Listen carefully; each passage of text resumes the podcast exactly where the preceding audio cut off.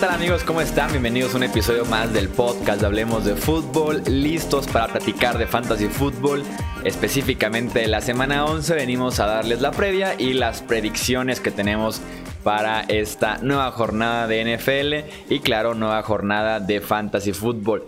Yo soy Jesús Sánchez, me acompaña para hacer el análisis de estos partidos de fantasy, mi amigo Mauricio Gutiérrez, que es fundador de estadiofantasy.com y analista aprobado por Fantasy Pros. Mau, bienvenido nuevamente, hablemos de fútbol. ¿Qué tal, Chuy? Muchas gracias. Un placer estar con ustedes nuevamente en Hablemos de Fútbol y hablar de semana 11, que ya estamos a nada, a escasos cuatro juegos para que inicien los playoffs de Fantasy Fútbol. Así que la gran mayoría seguramente buscando esos triunfos que nos den el boleto a la postemporada. Así es, ya de las últimas oportunidades para eh, tomar buen lugar en la postemporada, clasificarse en el caso de algunos eh, yo tengo una liga que, estaba como 1-4 o algo así. Y ahí vengo remontando. Ahí vengo ya remontando. Ya voy en cuarto lugar. Ya tengo mi lugar por ahí en playoffs. Se trata nada más de mantenerlo ahora en estas eh, últimas semanas de temporada regular. Pues... ¿Ah, ¿Prefieres las ligas que avanzan seis equipos o cuatro equipos, Chuy? No, sí me gustan las de cuatro. A lo que vamos de una vez, ¿no? Sí, porque si no, luego nos convertimos en Liga Mexicana del Pacífico, ¿no? Donde de, ocho pasan seis. Digo que. Creo que, es hasta el revés, de, seis pasan ocho. Invitan a dos porque no alcanzan. ¿no? Mira, yo de seis, siempre y cuando la liga sea de 12 o más equipos, me parece que no es eh, mala opción, pero luego tienes la situación de que a veces el sexto pasa con récord perdedor, ¿no? Y dices, bueno, ¿cómo alguien con récord perdedor puede estar peleando para el título? Y entonces en vez de Liga del Pacífico te conviertes en Liga MX, ¿no? Oye, Mau, y ahora sí que aprovechando el, espacio, cuando es de seis equipos, eh, el, ¿pasa el mejor eliminado o cómo? Yo creo que en seis equipos, híjole, pues los cuatro primeros, ¿no? No hay más. Los, o sea, los tres que ganan el duelo y el cuarto de dónde sale. ¿Cómo? ¿En ligas de seis equipos? Cuando, cuando pasan seis a playoffs. Ah, ok, cuando pasan seis a playoffs, el. Sí, no, liga de seis equipos. en un mismo equipo tienes a McCaffrey, a Alvin Kamara y Ezekiel Elliott. Bueno, puede haber equipos que tienen a Juju Smith Schuster, a Odell Beckham, a, Devonta Freeman. No creas que es tan sencillo de todos modos. Cuando son seis equipos en playoffs, los primeros dos lugares eh, tienen semana de descanso en la primera semana de playoffs. Entonces se mm, enfrentan el 3 contra el 6 y el 4 contra el 5 y los que avancen se enfrentan en semifinales al 1 y el 2. Ah, ok. Sí, descansan, descansan sí, dos equipos. es semana de descanso como si fueran este, los mejores dos sembrados en playoffs de NFL.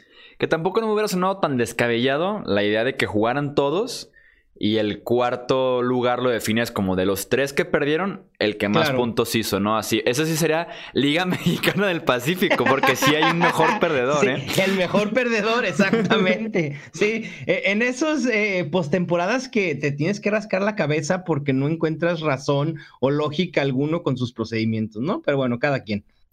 Nada más como contexto, los que no son aquí en México, la Liga Mexicana del Pacífico es la liga eh, principal de béisbol aquí en México. Y sí, aunque suene increíble, de ocho equipos pasan seis.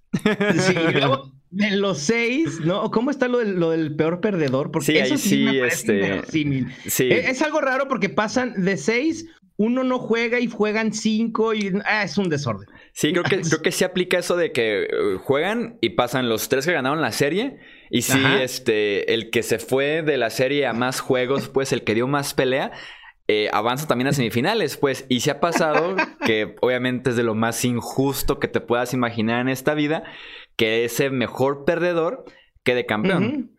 Sí, porque ni siquiera fue capaz de ganar su serie, ¿no? Exacto. En, previo a las semifinales. es todo un caso, pero yo creo que la Liga Mexicana del Pacífico, digo, entiendo el ya estamos hablando de Liga Mexicana del Pacífico. Acuérdate que aquí en Fantasy Fútbol le hablemos de fútbol, nos desviamos un poco. pero tú dale. Nada más. De, o sea, deberían de pasar cuatro directos semifinales y ya, punto. El negocio. sí, no, bueno, me, queda claro, ¿no? Como diría la canción, el negocio socio. En Fantasy, como no hay negocios y jugamos más o menos juegos, pues entonces lo ideal sería que califiquen cuatro solamente. Ahí está entonces el, un poco de conversación de fantasy fútbol y playoffs comparados con otras ligas profesionales en México. Eh, vamos ahora sí entonces con las predicciones que tenemos para esta eh, semana 11. Arrancamos con la primera, Mau. La primera, coreback. Josh Allen va a destrozar a Miami tanto por aire como por tierra. Josh Allen, mal que bien, ha sido un coreback sólido en fantasy eh, durante toda la temporada. Quizá no de la manera más ortodoxa y quizá no con su brazo solamente.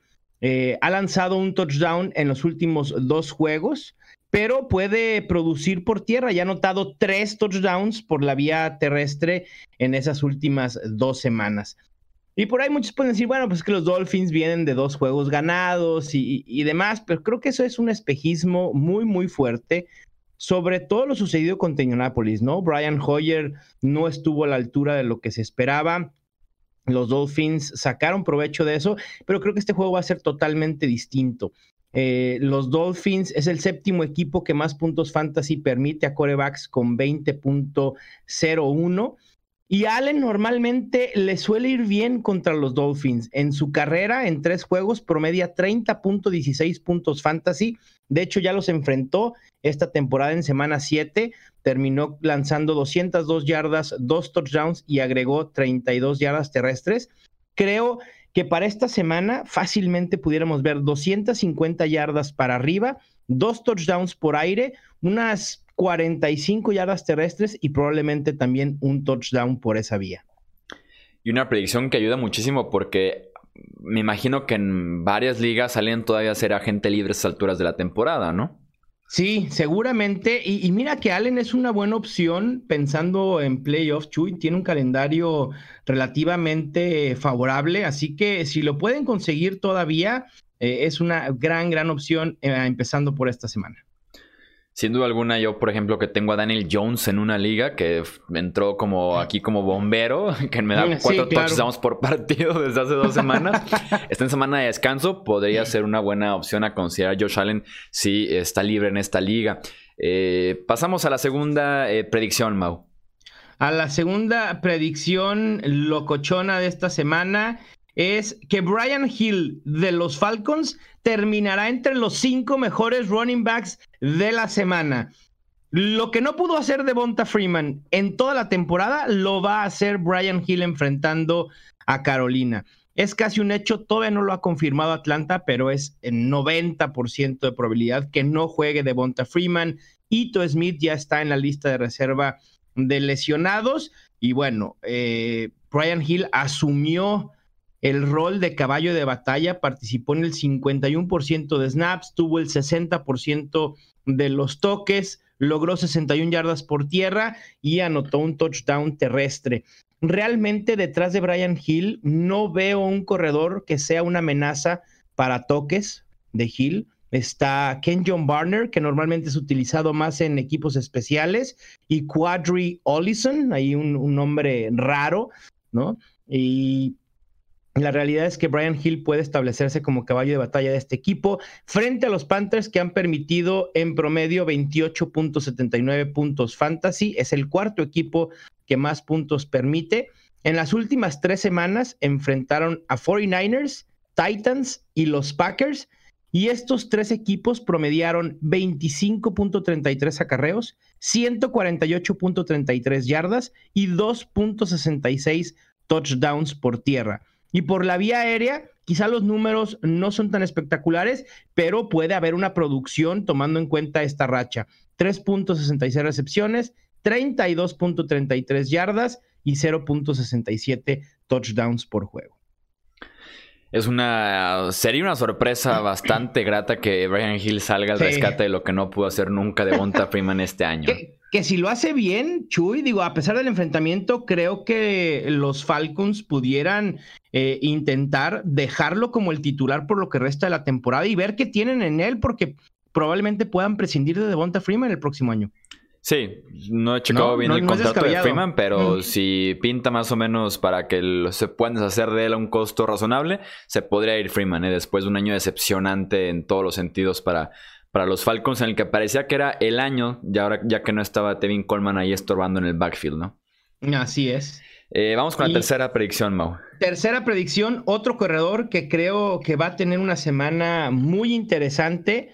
Hay juego en México, en el Estadio Azteca, y obviamente había que mencionar alguno, ¿no? No había que dejar de pasar la, la oportunidad en un terreno de juego nuevecito para el estadio, bueno, relativamente nuevo para el Estadio Azteca, digamos aceptable ya, ¿no? Que ya es ventaja.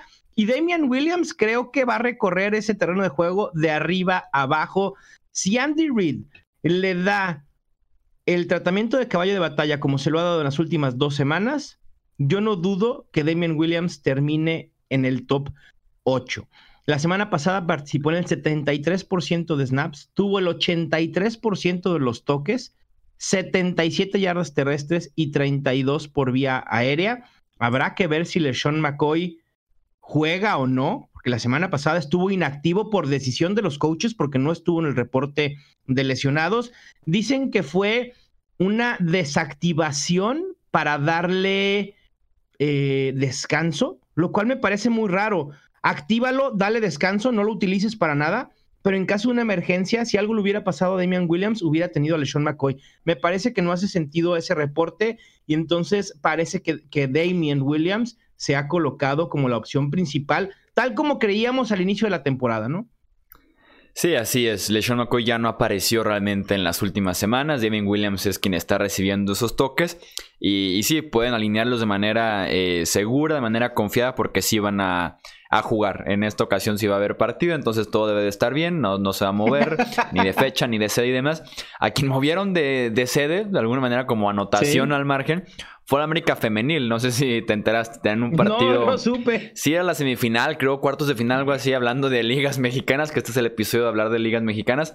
América Chivas Femenil, y obviamente les dijeron que, pues no, gracias, ¿verdad? No querían que se repitiera alguien tuvo la maravillosa idea de calendarizar algo antes del juego de NFL otra vez. Sí, e-, estaba ahí en pie y alguien milagrosamente dijo que están haciendo. No, de verdad no lo puedo creer. Digo, un, juego de fútbol obviamente no afectaría tanto, pero imagínate que cae un diluvio un día antes, ¿no? Y obviamente los tachones de, fútbol pueden afectar el terreno de juego. No, qué brillantes. de verdad, estoy, estoy pasmado porque, como dijimos, no el año pasado, por favor, dos semanas antes, sea el evento que sea, venga el concierto que sea, juegue el es más, si juega el Real Madrid la final de la Champions, que se la lleven a otro lado. Ahí está el, estadio de, del Guadalajara o a Monterrey, pero al Azteca no, déjenlo en paz, es para NFL durante esta temporada, ¿no? Pero bueno. Y, ojalá hubiera sido un evento así, ¿verdad? Algo un poquito mejorcito que el concierto de Telehit. Bueno, sí, el, del año pasado sí fue terrible, dices, bueno, el concierto de Telehit. En fin, pero bueno. Eh, vamos con la cuarta predicción antes de que alguien sí le guste Telehit y nos, nos diga. Sí, va, nos deje de escuchar o algo, se vaya, eh, vayamos a herir sentimientos musicales. Vayamos a raspar muebles aquí. La segunda predicción me voy a echar un 2 por 1. Digo, pero la cuarta tienes razón. Me voy a echar un 2 por 1 y creo que va a ser una buena semana para casi todos los receptores que se apelliden Brown tanto Marquise Brown enfrentando a Houston. No, no, Antonio, no, no, no, no, Antonio, no vaya a ser. ¿Sabes algo? ¿Sabes algo? sí, van a decir, a lo mejor Mau tiene información eh, clasificada sobre Antonio Brown. no, no, me refiero a Marquise Brown y a John Brown, nada más. Ok, ok. no, AJ Brown tampoco, mucho menos Antonio Brown, cualquier otro Brown tampoco. Eh, ningún receptor de los Browns, que por cierto, ahí van poco a poco ganándole a los Steelers en jueves por la noche. Eh, creo que estos dos jugadores, eh, receptores, se pueden colocar dentro del top 15 fácilmente. Por fin vimos un resurgimiento de Marquise Brown, mientras todos los reflectores se los llevó Lamar Jackson, y creo que válidamente, Marquise Brown vuelve a generar más de 15 puntos fantasy desde la semana 2 termina con cuatro recepciones, 80 yardas y un touchdown contra los Bengals. Y probablemente el enfrentamiento contra Houston no sea tan favorable, pero la realidad es que los Texans son el tercer equipo que más puntos fantasy han permitido en promedio a wide receivers con 41.51 y es la defensa, una de las seis defensas en la liga que han permitido más de 12 touchdowns. Las lesiones están aquejando fuertemente a los Texans defensivamente y eso puede ser un factor muy, eh, muy bueno para Marquise Brown. Y en cuanto a John Brown, pues va contra Miami. Con eso. esa es la realidad. Y luego Miami, sin Sabian Howard, que ya está en la lista de reserva de lesionados, probablemente quien sea encargado de cubrir a John Brown sea un novato no drafteado de nombre Nick Needham, que no lo ha hecho mal, pero creo que John Brown, con la velocidad y el talento y la constancia que ha demostrado este año, va a poder producir números top 15.